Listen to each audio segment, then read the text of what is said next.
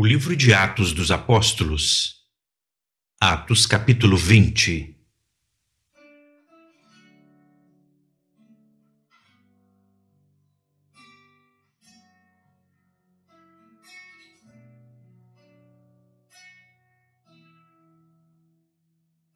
Olá, estamos enchendo o nosso coração com a palavra. No episódio anterior, lemos no capítulo 19 de Atos o início da terceira viagem missionária do apóstolo Paulo, a sua passagem pela cidade de Éfeso, onde houve um grande tumulto provocado por Demétrio, um artífice de prata que fazia imagens da deusa Diana. Hoje leremos o capítulo 20, que vai nos falar sobre o prosseguimento dessa viagem e a mensagem que Paulo entregou aos irmãos da igreja de Éfeso. Antes da leitura, vamos fazer uma oração ao Senhor e pedir que prepare o nosso coração para isso. Feche os seus olhos para orar comigo.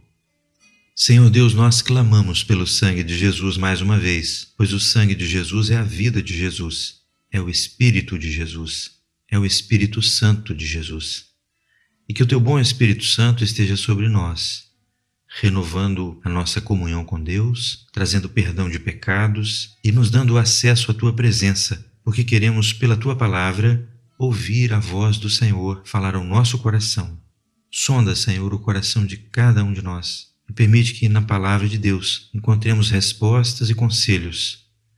Pedimos a tua bênção assim, em nome do Senhor Jesus. Amém. Pois bem, vamos começar a leitura. Se você puder, faça isso acompanhando na Bíblia. Atos 20 Depois que cessou o alvoroço, Paulo chamou a si os discípulos e, abraçando-os, saiu para a Macedônia. E, havendo andado por aquelas terras e exortando-os com muitas palavras, veio à Grécia. Passando ali três meses e sendo-lhe pelos judeus postas seladas, como tivesse de navegar para a Síria, determinou voltar pela Macedônia.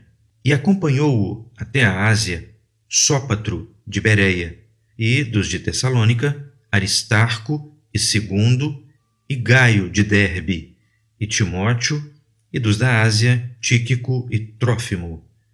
Estes, indo adiante, nos esperaram em Troade.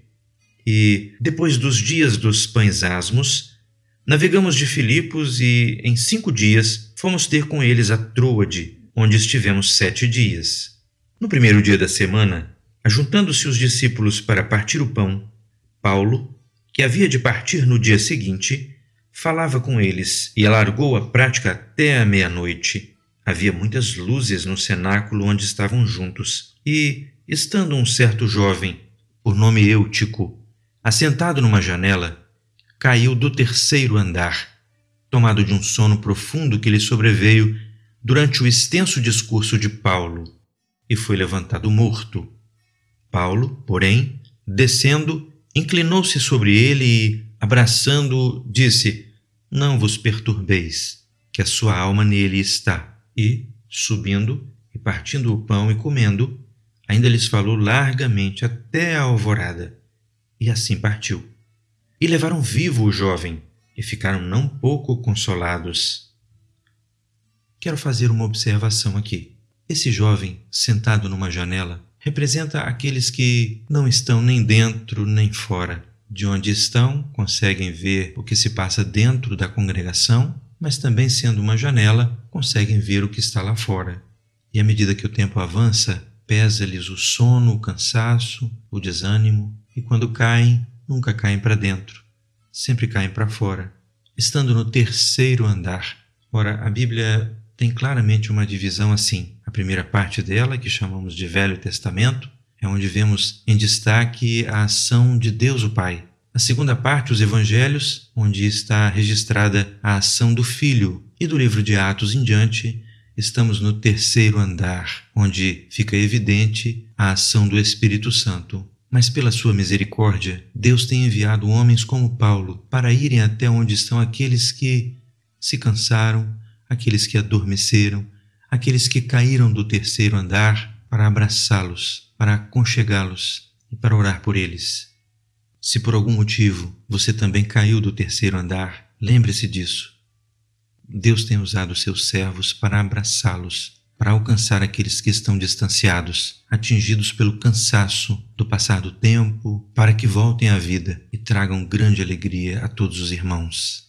Vamos prosseguir a partir do verso 13. Nós, porém, subindo ao navio, navegamos até Assos, onde devíamos receber a Paulo, porque assim o ordenara, indo ele por terra. E logo que se ajuntou conosco em Assos, o recebemos e fomos a Mitilene. E navegando dali, chegamos no dia seguinte de fronte de Quios. No outro, aportamos a Samos e, ficando em Trogílio, chegamos no dia seguinte a Mileto, porque já Paulo tinha determinado passar adiante de Éfeso para não gastar tempo na Ásia. Apressava-se, pois, para estar, se lhe fosse possível, em Jerusalém no dia de Pentecostes. De Mileto, mandou a Éfeso chamar os anciãos da igreja, e, logo que chegaram junto dele, disse-lhes: Vós bem sabeis, desde o primeiro dia em que entrei na Ásia, como em todo esse tempo me portei no meio de vós, servindo ao Senhor com toda a humildade e com muitas lágrimas e tentações que, pelas ciladas dos judeus, me sobrevieram. Como nada que útil seja, deixei de vos anunciar e ensinar publicamente e pelas casas testificando, tanto aos judeus como aos gregos, a conversão a Deus e a fé em nosso Senhor Jesus Cristo. E, agora, eis que, ligado eu pelo Espírito, vou para Jerusalém, não sabendo o que lá me há de acontecer, senão o que o Espírito Santo, de cidade em cidade, me revela, dizendo que me esperam prisões e tribulações. Uma pequena pausa aqui para a gente considerar o seguinte: Talvez ficássemos imaginando que Paulo era constantemente presenteado com doces revelações do céu e das maravilhas da vida no porvir. Mas o que ele confessa aqui nesse discurso é que muitas vezes as revelações do Senhor eram para lhe adiantar as tribulações e prisões. O próprio Senhor Jesus, um pouco antes de partir, junto aos seus apóstolos, disse: No mundo tereis aflições. O mundo é lugar de aflições, de tribulações e de prisões. Mas os olhos de Paulo não estavam no mundo. Os olhos dos apóstolos não estavam no mundo. Os olhos da igreja hoje precisam estar voltados para o céu, para o Senhor. Lá sim está o nosso descanso. Lá está o nosso tesouro. Lá está a nossa segurança. O que disso temos aqui são generosas ofertas do nosso Deus, que, para aliviar o nosso sofrimento, muitas vezes manda respostas, bênçãos e socorros. Mas volto a dizer, são pequenas amostras das alegrias que estão reservadas no céu para aqueles que amam ao Senhor. Ame ao Senhor, ele tem um tesouro reservado no céu para os seus servos. Vamos prosseguir no verso 24. Mas em nada tenho a minha vida por preciosa, contanto que cumpra com alegria a minha carreira e o ministério que recebi do Senhor Jesus, para dar testemunho do Evangelho da graça de Deus e agora, na verdade, sei que todos vós, por quem passei pregando o reino de Deus, não vereis mais o meu rosto. Portanto, no dia de hoje vos protesto que estou limpo do sangue de todos, porque nunca deixei de vos anunciar todo o conselho de Deus. Olhai, pois, por vós e por todo o rebanho sobre que o Espírito Santo vos constituiu bispos para apacentardes a Igreja de Deus que ele resgatou com seu próprio sangue. Uma observação aqui, meu amigo ouvinte. Paulo afirma que a Igreja de Deus, ele, Deus, a resgatou com seu próprio sangue. Jesus é Deus e derramou seu sangue pela sua Igreja, pelos seus servos. Todo aquele que nele crê será salvo. Vamos prosseguir no verso 29. Porque eu sei isto, que depois da minha partida entrarão no meio de vós lobos cruéis, que não perdoarão o rebanho. E que, dentre vós mesmos, se levantarão homens que falarão coisas perversas para atraírem os discípulos após si.